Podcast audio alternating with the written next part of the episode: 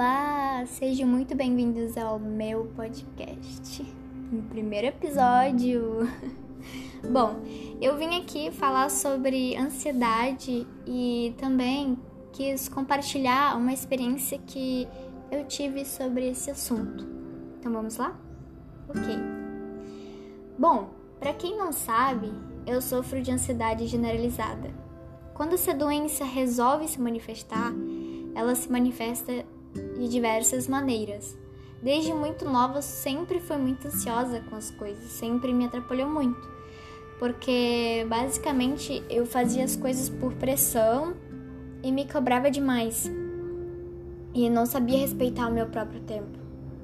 Essa ansiedade me atrapalhava e me atrapalha ainda em várias coisas, mas hoje tenho mais conhecimento sobre isso e de como posso aprender a controlar. Me atrapalha nas amizades, nos problemas de família ou até mesmo em relacionamentos.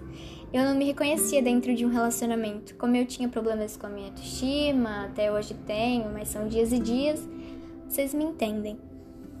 É, com isso, eu não conseguia me ver sendo amada por alguém ou porque eu me sentia tão incapaz de amar que eu não me via nessas coisas. Quem me conhece sabe que passei por várias situações ruins. Sofri a maior parte da minha infância sofrendo bullying. Para muitos, isso não passava de uma brincadeirinha. Até aí tudo bem, né? Mas isso começou a se agravar. Sempre quando eu não me sentia bem com tal brincadeira, eu saía. Eu corria para os braços das minhas amigas e chorava. Por que, que eu tenho que passar por isso? Por quê? Por quê? Eu sou tão nova e tão inocente. Esse bullying acabou surgindo porque veio de brincadeiras da parte de pessoas que eu considerava amigos, amigo. Mas com certeza eu vi que nem eram meus amigos. Sempre me culpavam de tudo, mesmo não tendo culpa. Mesmo não tendo nada a ver com a situação. Eu tinha um cabelo crespo, mas também sofria de brincadeiras de mau gosto em relação ao meu cabelo. Mas e aí? O que isso tem a ver com ansiedade? Muita coisa. Uma vez uma menina em que considerava uma das minhas melhores amigas disse para mim: "E esse cabelo? Daqui a pouco vai crescer uma planta enorme na sua cabeça, de tão feio que é seu cabelo." E outros comentários também, tipo: "Olha lá a Maria Bethânia vindo." Parece um leão com essa juba. Meus amigos não sabiam o limite de parar, porque achavam engraçado que só porque é amigo tem autoridade de fazer esse tipo de brincadeira de mau gosto. Ah, e eu era também chamada de bruxa. Ué, mas como assim? É, gente, por causa do meu nariz e do meu cabelo. Até que um certo dia falei para minha mãe que queria fazer alisamento em meu cabelo. Foi a pior coisa do mundo. Foi uma escolha tão, tão precipitada assim que eu me arrependo no fundo do meu coração de ter, sabe, de ter feito isso no meu cabelo. Enfim, ela achou uma loucura, mas me apoiou mesmo assim. Quando apareci na escola com o cabelo liso, várias meninas vieram dizendo que eu estava linda, mas quando virava as costas, elas basicamente falavam que eu ainda continuava ridícula e que nem se eu nascesse de novo poderia resolver. Porque daí começaram a surgir os sintomas de ansiedade. Tive crises de pânico por pisar dentro de uma sala, por conta de que quando eu entrava na sala, eu já era motivo de piada, de tanto ouvir comentários ridículos das pessoas que comecei a me desvalorizar. Quando eu sentia vontade de me arrumar de uma forma diferente para ir para a escola, eu não recebia comentários positivos, como eu falei, eu era motivo de piada. É. No sétimo ou oitavo ano, eu já tinha amigas, é, mais amigas e tal mas os comentários ainda persistiam. Só não me afastava de pessoas assim porque porque eu tinha medo de ficar sozinha pela escola, sendo bem sincero com vocês. Sendo assim, eu aguentava qualquer tipo de comentário. Aquela época era muito de ficar julgando as pessoas apenas com o olhar, né? Tipo, ai, falsa, não sei o que, pá. Eu amava tirar fotos bem arrumada. Até hoje eu sou assim. Fui julgada por ser assim. uma menina falou para mim, engraçado, né? Que nas fotos ela é maravilhosa, tão bem arrumada, mas pessoalmente é feia. E olha que essa pessoa não era e nem é ninguém para me julgar da forma que eu sou. Se eu passasse de novo por essa mesma situação, eu falaria: Quem é você para me julgar dessa forma? Você não percebe que suas palavras sem diálogo podem ferir alguém? Depois de um tempo, percebi que tudo isso que passei era apenas inveja. Sim, Inveja por ser eu mesma. Relevava muita coisa, mas hoje eu não preciso tolerar aquilo que não me deixa bem. Mas por um lado, isso tudo me fortaleceu, mas me fez, me, me fez ser um pouco arisca em relação à amizade. Hoje em dia eu ando na rua e passo por essas meninas que fizeram esse tipo de comentário e que eram minhas amigas, que hoje não, não é mais. Elas nem olham na minha, mais na minha cara e eu olho e ainda abro um sorriso em meu rosto. E dá vontade de dizer obrigada por me enxergar, por me fazer enxergar que eu sou, uma, eu sou incrível do jeito que eu sou. E assim, gente, não é fácil ter que lidar com a minha ansiedade, minhas angústias, meus choros frequentes e etc.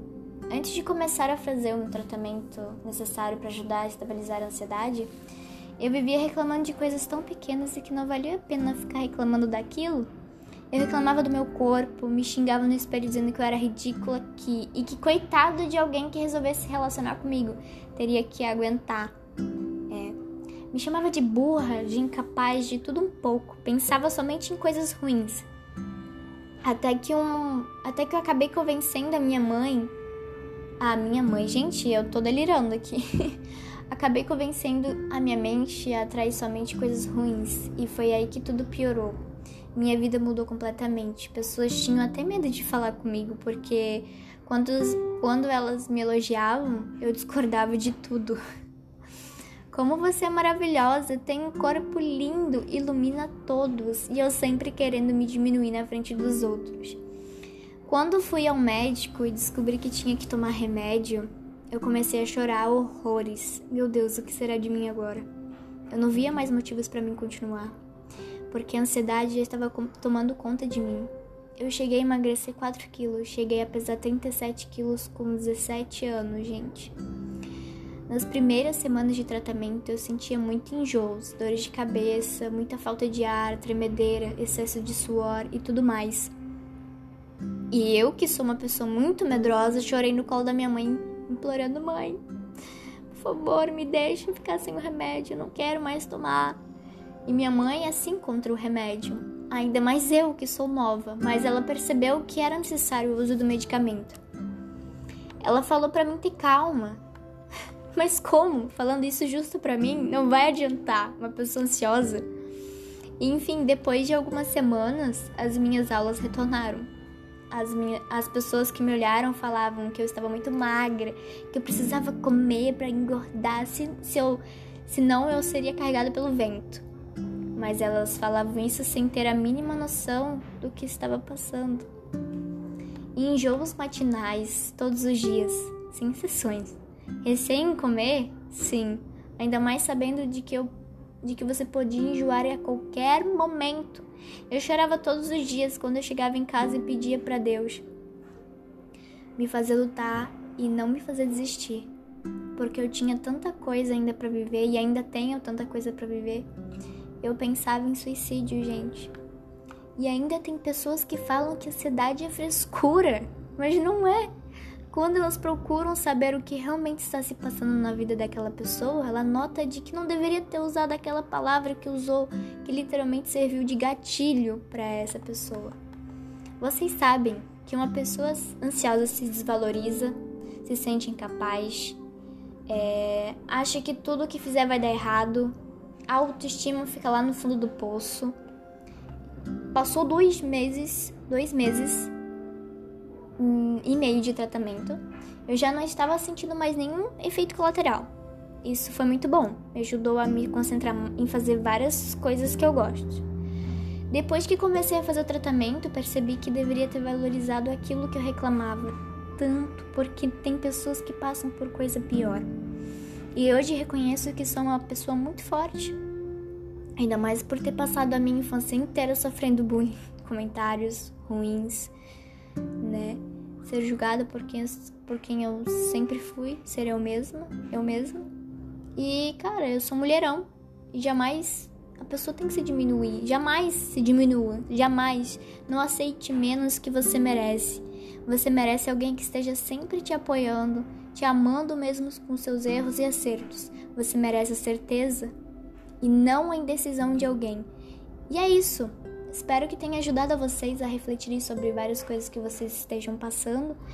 E, gente, por favor, sempre ser positivo, mesmo com uma situação, com uma situação ruim, com uma situação difícil.